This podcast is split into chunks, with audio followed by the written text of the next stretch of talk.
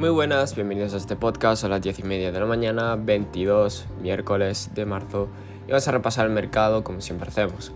Eh, personalmente hoy estaría un poco quietecito debido a que la Fed, eh, perdón, la FOM va a, decir cuánto, cuánto va a subir los tipos de intereses, ¿vale? La Fed. Y vamos a ver por qué mm, es una de las reuniones más importantes en mi opinión y tenemos que tener mucho cuidado con lo que se dice, mucho cuidado.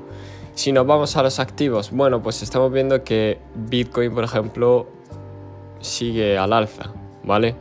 Eh, es verdad que cada vez con menos impulso y menos volatilidad, pero sigue, sigue prácticamente al alza.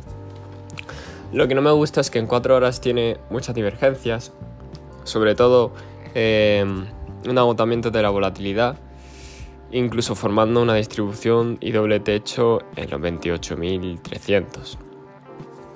Si nos vamos a los índices, ¿vale? Eh, mucho cuidado porque el Nasdaq, por ejemplo, está en contrarresistencia. Eh, sigue alcista, pero contra resistencia, ¿vale? El, el, SP de la misma manera. El SP sí que lo encuentro más alcista, mucho mejor, porque rompió los 4.000 y cerró casi por encima de los 4.002, ¿vale? Pero necesito ver más consolidación por encima de esa zona para decir que, bueno, sí, estamos alcistas en diario, ¿vale? Em, por parte de las demás bolsas, bueno, el dólar.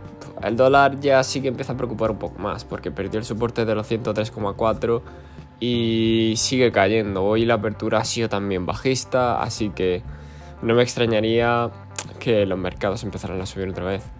Sin embargo, el oro, fijaros que sí que tenía una divergencia mucho más pronunciada en 4 horas y se ha producido, ha caído desde los 2012 hasta los 1934. En diario, como cierre de esta manera, o la siguiente apertura, me imagino que eh, se abrirá un patrón básicamente de caída o rango y llegaríamos con ese target preciso a la zona de los 1900 o 1870. Eh, el resto de las criptomonedas, bueno, pues apertura bajista, en la mayoría, con algunas con un porcentaje bastante alto, 4%, otras la mayoría el 1, el 2, 3%. Y, y nada, em, hoy recuerdo que, bueno, pues eso, tenemos esa reunión importante. Yo no voy a operar hoy, las posiciones que tengo me he salido, muy importante. Y, y sinceramente, poco más. Tenéis mi web, ¿vale? alvaropalomino.com, donde podéis consultar análisis y mis artículos.